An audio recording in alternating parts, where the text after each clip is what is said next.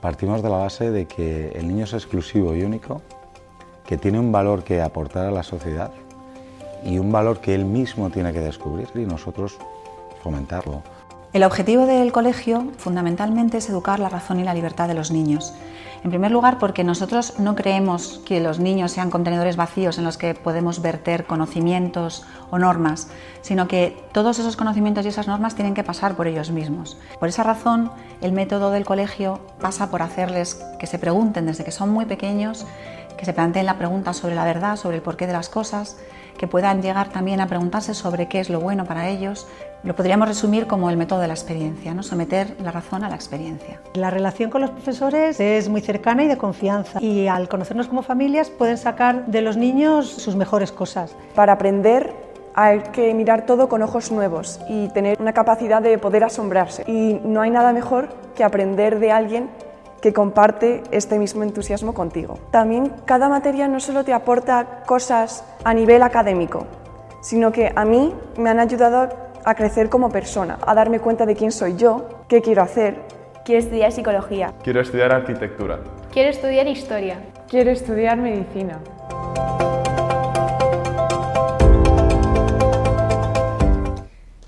Buenas tardes.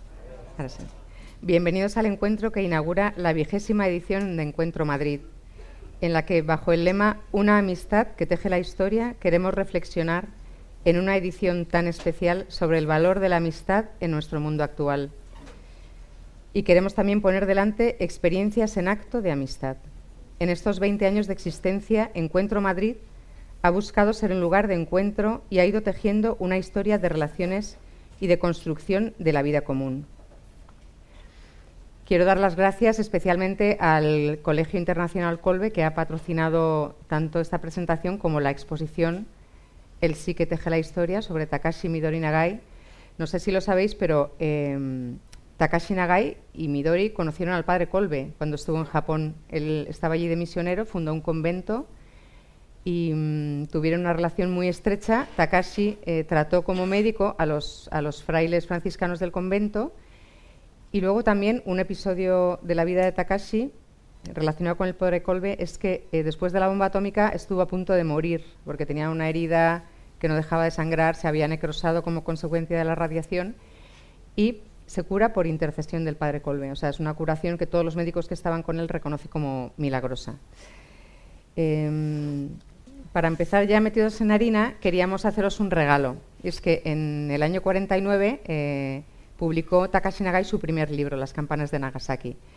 Fue tal éxito editorial que unos estudios cinematográficos eh, decidieron hacer una película sobre su vida y se compuso una canción. Eh, proyectarán la letra de la canción, la traducción, para que, porque David la va a cantar en japonés.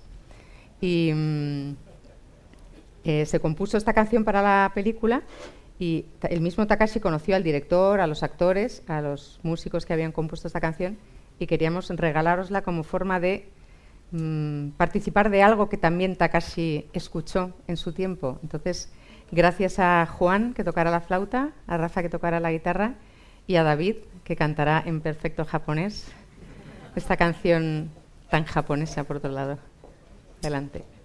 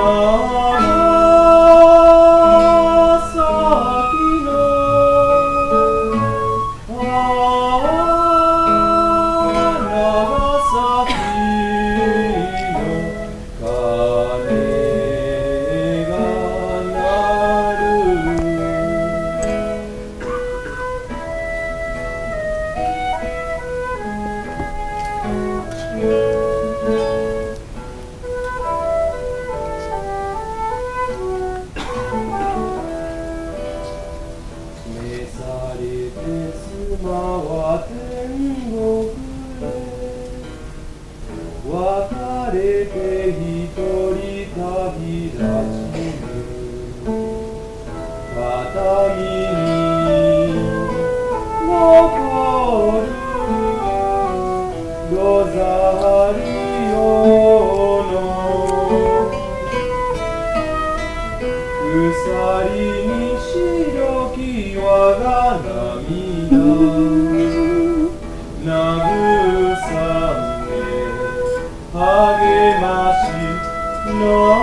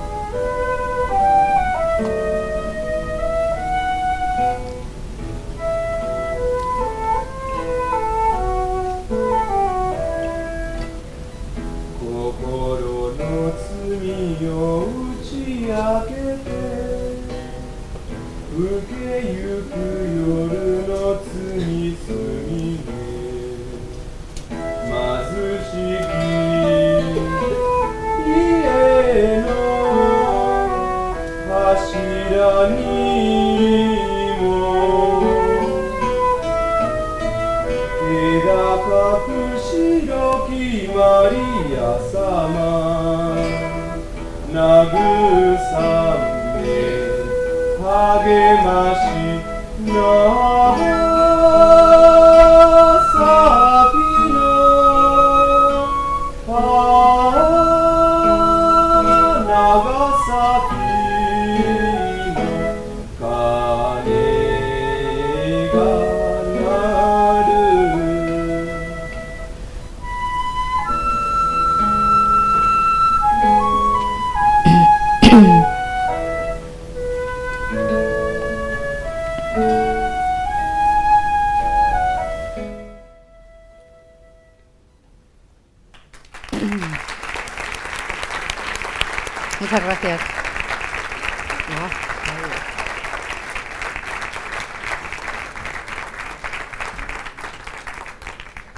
Esta tarde nos acompaña Paola Marenco, que ha tenido el, detalle de venir a compartir con nosotros. Ella es la auténtica especialista en, Takashi. Paola es médica hematóloga. En 1986, después de una estancia en Seattle, funda el Centro de Trasplantes de Médula Ósea del Hospital Niguarda de Milán, que dirige hasta 2015, realizando unos 1.500 trasplantes. Eh, en el año 2015 se jubila y bueno, sigue vinculada al mundo de la medicina. Es una de las fundadoras también de la Asociación Medicina y Persona, una asociación de profesionales que se dedica a preservar el vínculo entre la medicina y la persona. En el año 2019 organizó para el meeting de Rimini, junto a otros amigos, la exposición, una exposición, macro exposición sobre Takashi Nagai, que contó con miles de visitantes. Y tras la experiencia de esta exposición sobre el doctor Takashi Nagai, junto con otros dos comisarios, funda el comité Amigos de Takashi Midori Nagai, con el objetivo de darlos a conocer y colaborar en su posible causa de beatificación. Actualmente es vicepresidenta de dicho comité, reconocido por el obispo de Nagasaki como actor de la causa de beatificación. Bueno, pues eh, el sí que teje la historia. Eh, ¿Por qué esta exposición sobre Takashi y Midori Nagai? ¿Qué pueden decirnos un matrimonio japonés que vivió en el siglo pasado, nosotros españoles del siglo XXI? Pues de Takashi Nagai se pueden decir muchísimas cosas. A mí una de las que más me ha impresionado es eh, su apego tremendo a la realidad. Es decir, era una persona eh, muy vital, amante de la naturaleza, muy sensible para la belleza, eh, amante de la poesía, él era poeta también, de la pintura, también pintaba. una persona muy atenta y muy leal a, los hechos y datos que venían de la realidad. Como científico, esto era algo que le importaba muchísimo. Y también un amante de la razón como el medio para llegar a conocer la realidad. ¿no?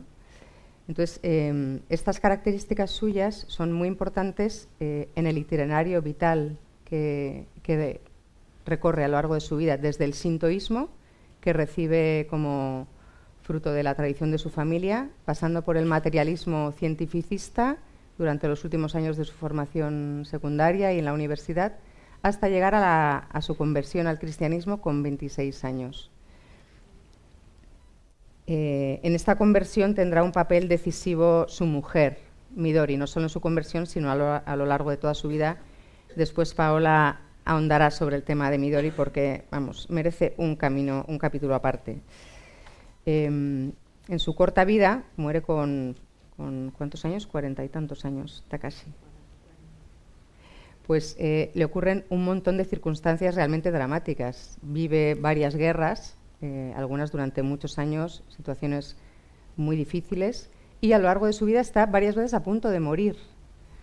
Entonces, eh, todas estas circunstancias que podrían decir mi vida ha fracasado, los proyectos que yo tenía se han visto eh, han acabado, ya no puedo seguir con esta vida y sin embargo vemos que él, eh, ante cada circunstancia dramática, eh, dice que sí, es decir, no aparta la circunstancia, no se viene abajo, sino que dice que sí, abraza la circunstancia y reemprende la marcha a partir de ese evento que le ha sucedido. Y mm, este sí se manifiesta de un modo muy potente cuando tras la explosión de la bomba atómica es consciente de que lo ha perdido prácticamente todo. Que le quedan sus hijos, algunos amigos, pero ha perdido a su mujer, ha perdido todo su barrio, sus amigos, muchos compañeros, profesores de la universidad, muchísimos alumnos. Es decir, es una devastación enorme la que produce la bomba atómica. Frente a esta devastación, él se tiene que, preguntar, ¿para qué he vivido hasta ahora? ¿no? Porque se da cuenta de que todas esas cosas están como destinadas a morir. ¿Y para qué viviré a partir de ahora? ¿no? Entonces él toma la decisión de, vivir para lo que no muere nunca, que es eh, para el reino de Dios, o sea, para contribuir a construir ese reino de Dios en el mundo. Y por este motivo, Takashi Nagai se convierte en un factor de esperanza y de reconstrucción para sus amigos, para sus familiares, sus conciudadanos, para muchas personas dentro de Japón que realmente una población muy traumatizada después del estallido de estas bombas. Y no solo en Japón, sino para muchas personas de todo el mundo, ¿no? que han reconocido en este hombre una ayuda para su vida hasta llegar a nosotros hoy, aquí, en Encuentro Madrid. Em, hay, hay, una anécdota que a mí me encanta de Takashi Nagai que muestra de una manera muy bonita esta, esta ayuda que supuso para tanta gente él, ya estando enfermo en cama, se, escribe con mucha gente, la gente le escribe, él contesta. Entonces, hay una leprosería en, Japón donde hay una enfermera que les lee libros a los leprosos, muchos de los cuales están ciegos. Y uno de los libros que les lee es el libro de Takashi Nagai. Entonces, este libro les cambia la vida. Y esta enfermera cuenta la historia de un leproso que había contraído la lepra, le separan de su mujer y de su hija, lo ingresan en este centro para leprosos y ya no las vuelve a ver. Y cuando eh, lee esta historia, escucha esta historia de Takashi Nagai, le dice a la enfermera, son palabras de este enfermo, Nagai me condujo a Cristo y a la fe que me permite descubrir que en esta vida todo es don y es gracia. Un leproso. Hace 50 años que enfermé y ahora puedo decir, gracias Dios mío por la lepra, gracias Dios mío por Nagai. Bueno, pues queríamos hacerle a Paula una serie de preguntas para que nos ilustrara y nos ayude a ahondar en estas figuras tan increíbles. Las preguntas. Lo primero que queremos preguntarte es cómo conociste a Takashi y a Midori y qué han supuesto para ti personal y profesionalmente. Sí. Hablo en italiano. Habrá traducción simultánea, como habéis podido ver. Lo primero, gracias por esta invitación. Gracias a quien ha hecho de una manera tan sugerente esta exposición sobre Takashi Midori Nagai que acabo de ver y es muy bonita. Vosotros podréis verla también.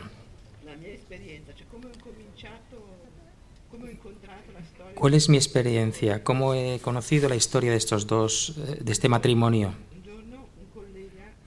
Un día, un colega de medicina y persona me ha dicho, me han dado un libro de un pionero de la radiología que se convirtió al cristianismo, pero que aunque perdió a su mujer con la bomba atómica de Nagasaki, leyó esta tragedia como el cordero de sacrificio de un pueblo de mártires para el final, el fin de la Segunda Guerra Mundial. Así que salí, fui a comprar el libro y me impresionó tanto que se lo he regalado a mucha gente, lo hemos difundido. Pero lo que más me ha impresionado es que lo sentía como un compañero de camino. Yo iba a trabajar al hospital, me enfadaba porque las cosas no salían como yo quería y me venía a la cabeza que él con la bomba atómica no se enfadó, sino que hizo otra cosa. Así que realmente se convirtió en un compañero cotidiano. Y la primera línea de la oración que hemos escrito, y es algo que nunca hubiera imaginado que tenía que, que iba a escribir una oración para dos santos. La primera línea dice, Dios misericordioso que no dejas nunca solos a tus hijos en el camino de la vida. Y el abad Lepori este verano lo, dijo, lo, lo expresó muy bien. Dijo, la vida de los amigos de Dios, o si queréis, de los santos, es siempre profética, porque encarna y vuelve palpable lo que el Espíritu de Dios desea anunciar al mundo, a una época. No es un aspecto menor de la infinita misericordia del Señor. El sorprendernos con signos proféticos más evidentes cuanto más perdidos nos encontramos, cuando el desconcierto humano es especialmente trágico y tenebroso, como en estos días podemos constatar. Y lo que me impresionaba más según iba conociendo su historia es que él había reconstruido. Y reconstruir es más difícil que construir. Una ciudad y como ella decía más que una ciudad tened en cuenta que los médicos católicos italianos le enviaron una, una estatua de la Virgen ¿Qué puede hacer un hombre solo? Es muy bonito vuestro título del Encuentro Madrid. Un hombre solo es capaz de cambiar la historia. La pregunta es cuál era su secreto. Como ha dicho ella, precisamente como era un compañero de mi camino, se me vino a la cabeza la idea de hacer una exposición en el meeting sin saber lo que eso implicaba. La idea inicial era contar su vida y que la gente caminando sobre su vida pensara en su propia vida, en sus propias circunstancias, solo que trabajando para la exposición nos dimos cuenta de que ellos dos, Midori y Takashi, venían de dos tradiciones preciosas, el sintoísmo y el cristianismo en Japón del que yo no conocía nada. Así que profundizamos en estas cosas realmente preciosas. Hubo 30.000 personas que salieron conmovidas de ver esta exposición. Y no nos podemos conmover solos. Nos, nos conmovemos solos si, si algo toca nuestra vida, si no decimos qué bonito y seguimos. Y después nos dimos cuenta también de cuántas personas habían estado tocadas por esta exposición. Porque inmediatamente después de la exposición fue, el- el- fue- llegó la pandemia y las personas que habían visto la, exposición nos pedían hacerla también online. Porque nos- se preguntaban de dónde tomaba él la esperanza. Porque al principio de la pandemia era necesaria esta esperanza. Así que así nos, sur- nos surgió la idea de hacer este comité en el 2021. Y no era un proyecto, íbamos detrás de lo que sucedía. Por otro lado, fue casi una casualidad. Una familia que perdió un avión y encontró al obispo de Nagasaki y cuando le pedimos, pero si nosotros queremos abrir la causa, y él nos dijo, por fin hay alguien que me lo pide. Eh, Takashi y también Midori. Y entonces empezamos. Así que es una gran parte de mi tiempo el que, el que dedico a esto. Hasta el punto de que me entró la duda de si era justo y le pregunté también al abad de Pori si él creía que era adecuado. Y me respondió que le parecía una vocación en la vocación y además misionera.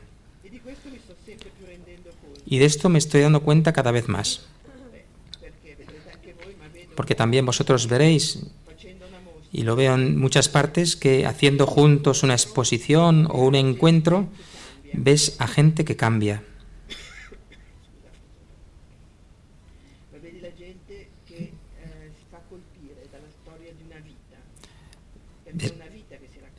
Porque es una vida la que se cuenta y la gente sale conmovida, cambiada.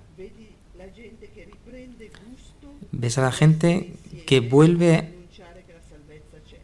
a coger gusto eh, de vivir juntos y expresar que existe la salvación. El movimiento, por ejemplo. También para mí es una ayuda a retomar los textos que estamos eh, trabajando, por ejemplo, de Don Yusani sobre el sentido religioso. ¿Cuántos ejemplos me vienen a la cabeza clarísimos de la vida de, de Takashi y de Nigori- ne- Midori? Y, también preparando estos encuentros, cada vez eh, descubro algo nuevo para mi vida.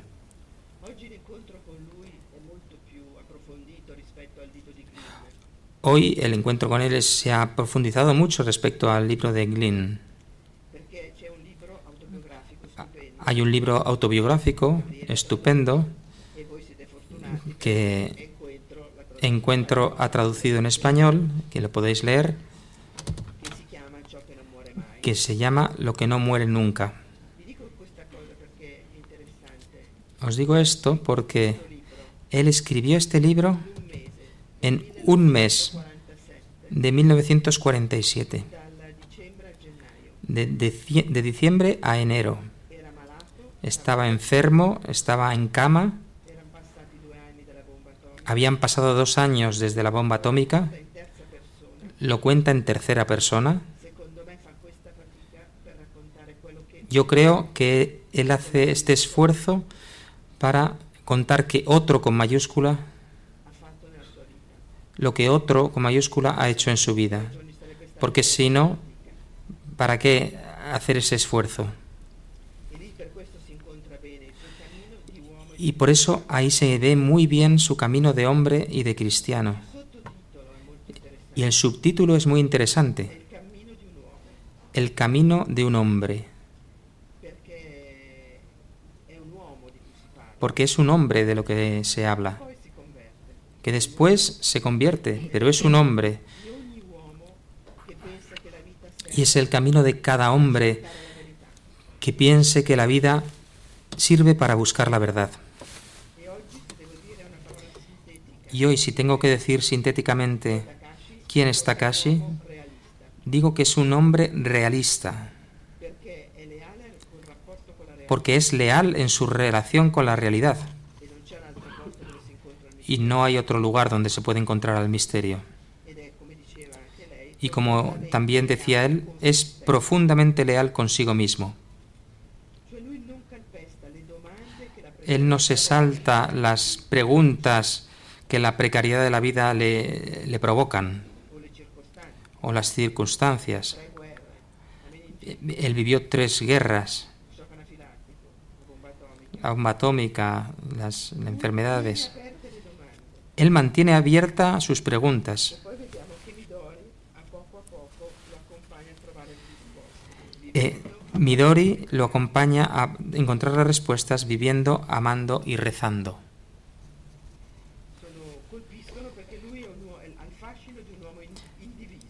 Impresiona porque él es un hombre eh, sin división en, la vida, en la, en la profesión. Y Midori es una mujer fuerte y tierna del sí que se descubre poco a poco. Por eso ambos son testimonios muy actuales. Como ha hablado, ha dicho antes, Takashi personalmente desde el comienzo, y esto lo veréis también en la exposición, como su razón le ha hecho cambiar, después el, el recorrido de su conversión, después a mí me ha impresionado mucho su bautismo. Él dice, sentía como si cada célula de mi cuerpo se estuviera renovando cuando recibió el bautismo. Y ha hecho de él una criatura, criatura nueva, que ha cambiado el modo de pensar, de juzgar, de actuar en su trabajo, en la vida, en la guerra, en la universidad y después con la bomba atómica. Lo vivía todo como un cristiano. Aunque tenía muchísimo trabajo, se comprometió en la San Vicente, una asociación fundada por un científico también. Porque él decía, no me perdí ni una sola reunión, porque ahí se trabajaba en nuestra propia salvación. Porque el catolicismo enseña a, a, amar primero a Dios, después a uno mismo y después a los demás. Para poder amar a los demás debemos amar antes a nosotros, amarnos antes a nosotros mismos. Pero amarse a uno mismo de una manera justa no tiene nada que ver con el egoísmo. Y después la mayor decisión que tuvo que tomar su libertad en su vida es la que tuvo que hacer después de la bomba. La de no escapar, sino de quedarse en Urakami y eh, meterse en ese camino que su mujer había vivido. Después de que todo se convirtiera en cenizas, hasta esa opción radical del 48 de vivir en el Iokodo, que quiere decir el lugar del amor a, a sí mismo precisamente para ir hasta el fondo de ese trabajo sobre sí mismo que le permitió ver bajo la costra de la apariencia la poesía de la realidad. Y él dirá a sus hijos que él estaba en el culmen de su carrera, pero no era feliz. Llegó la bomba atómica y después de un largo trabajo sobre sí mismo, ahora es feliz. Esto permite entender por qué iban todos a verle. Por lo que respecta a su trabajo, él ha hecho muchísimas cosas. Como todos los genios,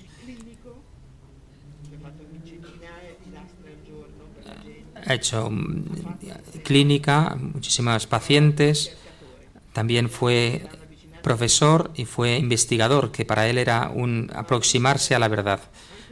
Pero también tuvo que ocuparse de la organización sanitaria, construir una cultura, una la, la prevención de la tuberculosis que estaba muy difundida entonces. Pero lo más interesante de esto que he expresado en dos paneles sobre Nagai y la medicina. Sí.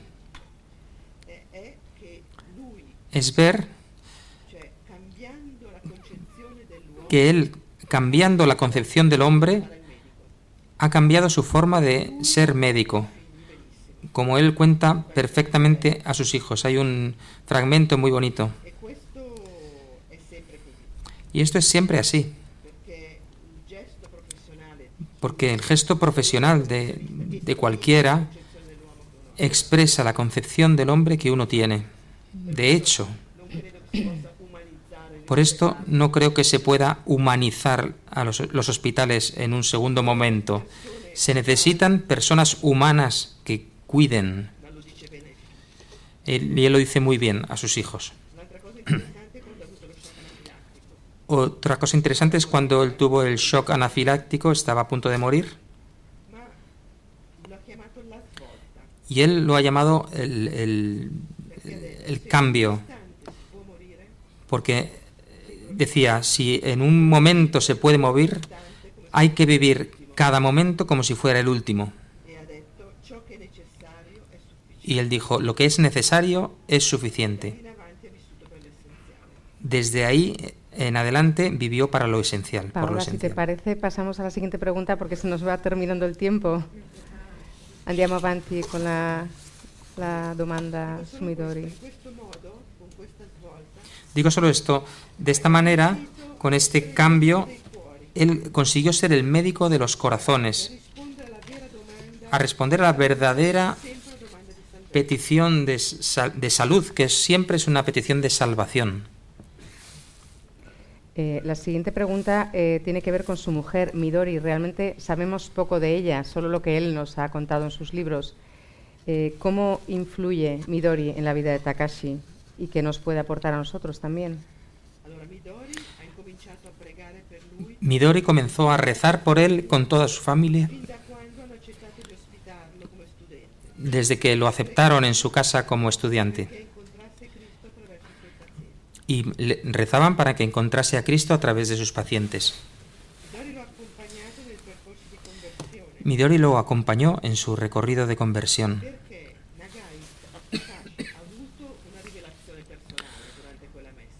Porque Takashi tuvo una revelación personal durante una misa de Navidad.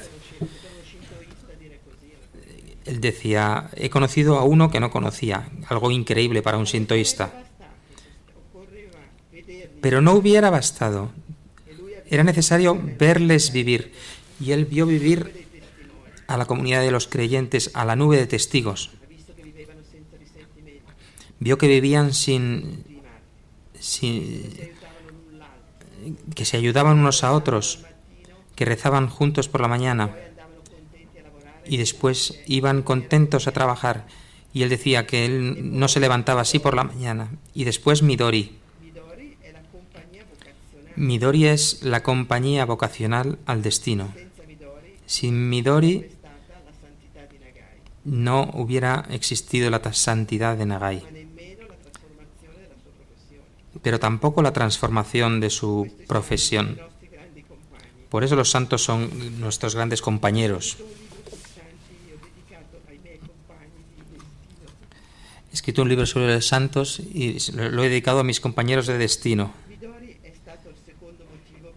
Midori ha sido el segundo motivo por el que yo he decidido hacer la exposición, porque pensar que después de 250 años sin un solo sacerdote, que hubiera una violén japonesa capaz de una fe, una esperanza y una caridad y una posición tan virginal, me parecía increíble. Porque ella lo acompañaba, lo acompañó gratis a la conversión. El abrigo, el catecismo, la oración. Pero ella no pensaba ser digna de él. Y después su vocación de mujer, de esposa, de madre, ella mantenía a la, a la familia mientras él estaba en la guerra. Y era el responsable de las mujeres de 18 eh, pueblos, no estaba ella sola en su casa.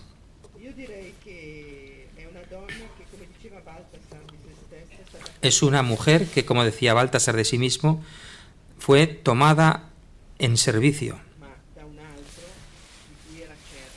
Pero de alguien de la que estaba cierta y ante la cual tomaba todas las decisiones, porque las tomaba ante el crucifijo de los mártires, y ella estaba segura de ser amada. Y por eso iba a llevar el café a Takashi, que ni siquiera la veía, se conmovía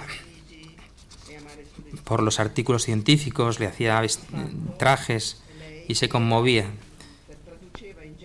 porque traducía en gestos concretos este atraer a Takashi a la amistad de Cristo, que es lo que ella vivía. Por poneros un ejemplo, leemos lo que dijo cuando,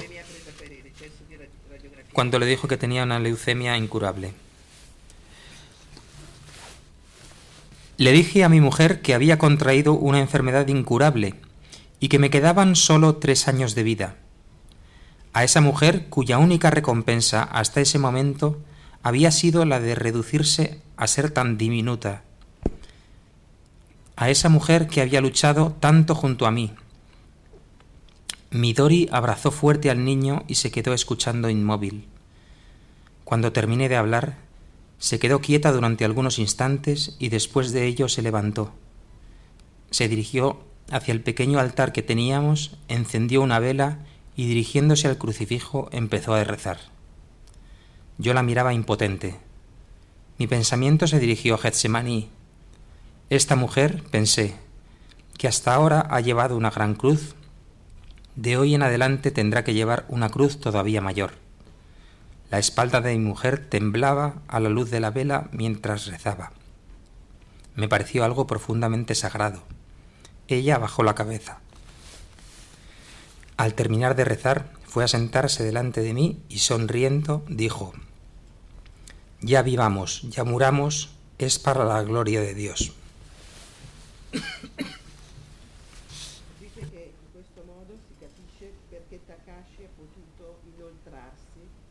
Ahora se entiende por qué Takashi pudo meterse en esa simplicidad de corazón,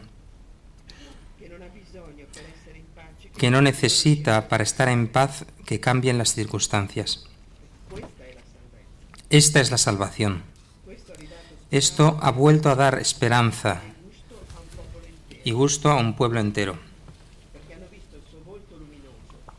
Porque han visto su rostro luminoso, porque el anuncio no es lo que decimos, sino el rostro que tenemos. Y la gente iba a buscarle de todas partes. Fue también el emperador. El papa le envió un cardenal. Porque ese rostro era el testimonio de una amistad inagotable, incluso dentro de la devastación y volvía a dar el gusto de la vida, como hemos escrito en la oración, y por tanto la valentía de reconstruir.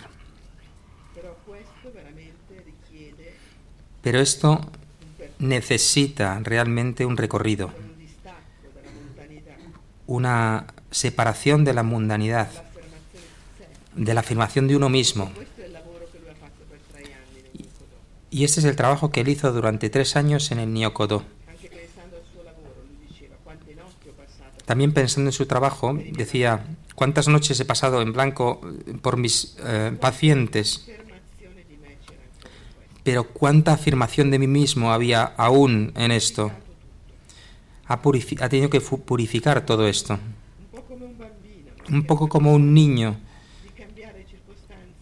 que no necesita cambiar las circunstancias cuando está con su padre.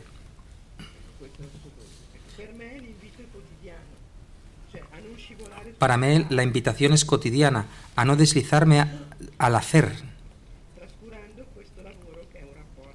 olvidando este trabajo que es una relación, que permite ser felices, ver la belleza que sucede continuamente, también detrás de la costra de la apariencia. Así ya no hay instantes banales y se deja suceder el acontecimiento. Midori es también para nosotros un reclamo a nuestra vocación. ¿A quién respondes?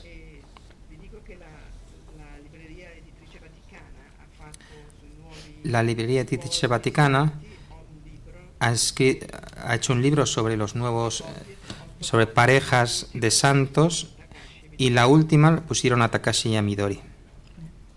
Qué bonito. Bueno, ya la última pregunta, eh, muy sintéticamente, si puedes. Eh, vivimos en un mundo realmente marcado por las guerras ¿no? y por la violencia. En nuestro mismo país estamos viendo últimamente episodios tremendos. ¿no? Takashi tuvo que afrontar varias guerras a lo largo de su vida. ¿De qué manera concebía él la paz? ¿Por qué se le llegó a llamar el profeta de la paz? Sí, le, le han llamado el místico de la paz. Él desde el 46 está postrado en cama. Dice, solo tengo la cabeza y la mano.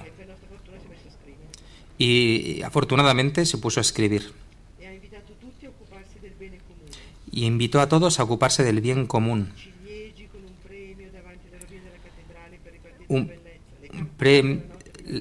Las cerezos eh, replantados, las campanas en la Navidad, los colegios, reconstruir todo. El mensaje era hacer ese pequeño bien que puede vencer al mal. Pero esto de, de dónde viene? De su posición. En el Nyokodo les daba a todos esa, una hoja que tenía escrito en japonés, sea la paz. Pero dice explícitamente que la paz no es el pacifismo, que no se compromete con nada y solo grita eslóganes. Le, calumnia, pero ni siquiera responde a, a los insultos, porque la paz es ese largo trabajo contra el propio egoísmo. Y, y me he dado cuenta que todos los santos pasan a través de este camino para llegar a la simplicidad del corazón. Jesús en el Evangelio dice muchas veces, os doy mi paz. También en su, en su diario de guerra, que es muy bonito, en la autobiografía, hay muchos eh, fragmentos interesantes. Pero os leo un, solo un par.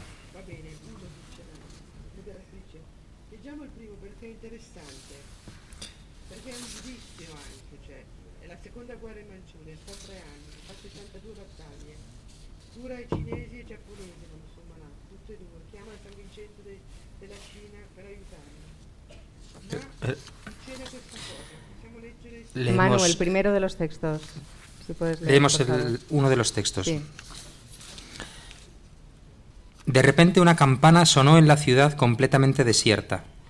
Takashi reconoció la campana del Ángelus. El portón principal estaba cerrado. Takashi golpeó el gran portón gritando ¡Abrid! Se abrió un pequeño ventanuco a un lado del portón y se asomó un rostro que miraba hacia afuera. Era un sacerdote italiano. Su rostro transparentaba la calma de quien está preparado para desafiar, desafiar la muerte y la expresión seria de un apóstol del amor que trataba de proteger la vida de los cerca de diez mil civiles que estaban bajo su custodia. Después de que la mayoría de los ciudadanos ricos huyeran y de que monjes y religiosos de todo credo hubieran dejado sus templos y santuarios, sólo quedaba aquel sacerdote, que había dado refugio a los pobres abandonados y que seguía tocando la campana para rezar el ángelus incluso en medio de los disparos. ¿De dónde le venía esa fuerza? De Jesucristo vivo presente en el sagrario, es decir, de la Santa Eucaristía. Ese sacerdote italiano custodiaba la Eucaristía a costa de su misma vida, y por los méritos de esa cruz suya, la Eucaristía custodiaba no solo su persona, sino también la vida de los casi diez mil pobres que se habían refugiado ahí. Takashi consiguió comunicarse en inglés y cuando sacó el rosario de su bolsillo vio cómo se relajaba el rostro del sacerdote, cómo se iluminaban sus ojos azules y cómo sonreía su boca con unos dientes blanquísimos. La puerta se abrió y Takashi pudo entrar. Al verlo, las risas de los niños enmudecieron y muchos corrieron a esconderse. Takashi empezó a gritar en el aire su rosario, a agitar en el aire su rosario y el efecto fue inmediato. Las voces de los niños se alzaron y las mujeres empezaron a sonreír, sorprendidas y llenas de alegría porque hubiese católicos, incluso entre aquellos terribles diablos del este que eran sus enemigos. Takashi entró en la iglesia y comulgó por primera vez después de muchos meses. Agradeció la gracia que le había permitido sobrevivir hasta ese día, rezó por las almas de los miles de jóvenes caídos en la batalla de los montes Taiyang cuyos cuerpos sin vida yacían sobre la hierba cubierta por el rocío de otoño, e imploró que el mundo pudiese volver pronto a la paz.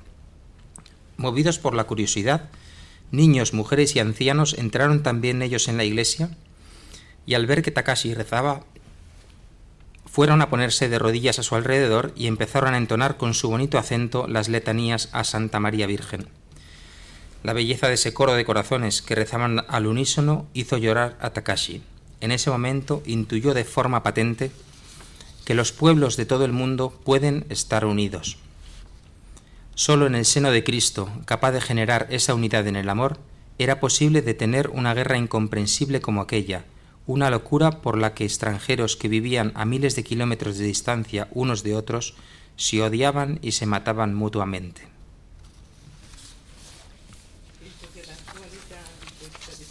Pienso que la actualidad de esta descripción hoy es evidente para todos. Bueno, muchas gracias Paola por tus palabras, por compartir tu experiencia con nosotros. Eh, os invitamos a visitar la exposición, a dejaros provocar por esta historia increíble, por la vida de, estos, de este matrimonio que con su sí han tejido la historia y nos han alcanzado hoy a nosotros. Terminamos repitiendo el agradecimiento al Colegio Internacional Colbe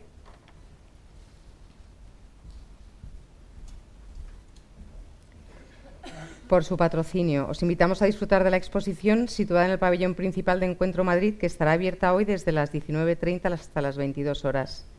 Aparte de los pases normales, habrá posibilidad de hacer pases infantiles durante este tiempo.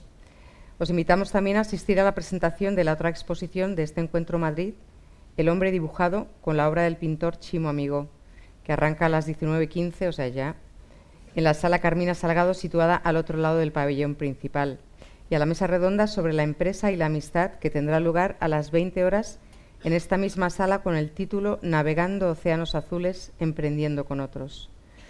Por último, como quizá muchos de vosotros sabéis, Encuentro Madrid es una iniciativa que sale adelante exclusivamente gracias al trabajo de muchas personas que dan voluntariamente su tiempo y a la colaboración de diversas entidades y personas que la apoyan económicamente. Si deseáis que encuentros como este puedan seguir teniendo lugar, podéis apoyarnos a través de las siguientes modalidades. Con un donativo al Bizum 01061 o en el stand de Encuentro Madrid, donde también se puede solicitar el número de cuenta para hacer una transferencia, lo que hará posible su correspondiente desgrabación fiscal. También sumándose al Club de Amigos de Encuentro Madrid a través de la campaña Un Euro Más, que supone una pequeña aportación mensual para el sostenimiento de Encuentro Madrid. Tenéis más información en www.encuentromadrid.com en el apartado Dona Ahora o en el stand de Encuentro Madrid. Un aviso de la organización es que los coches no pueden estar aparcados en esta calle de aquí. Hay un parking al fondo del recinto a donde hay que llevarlos, por favor. Eh, muchas gracias a todos vosotros por vuestra atención y esperamos que disfrutéis visitando la exposición y de todo el Encuentro Madrid. Gracias.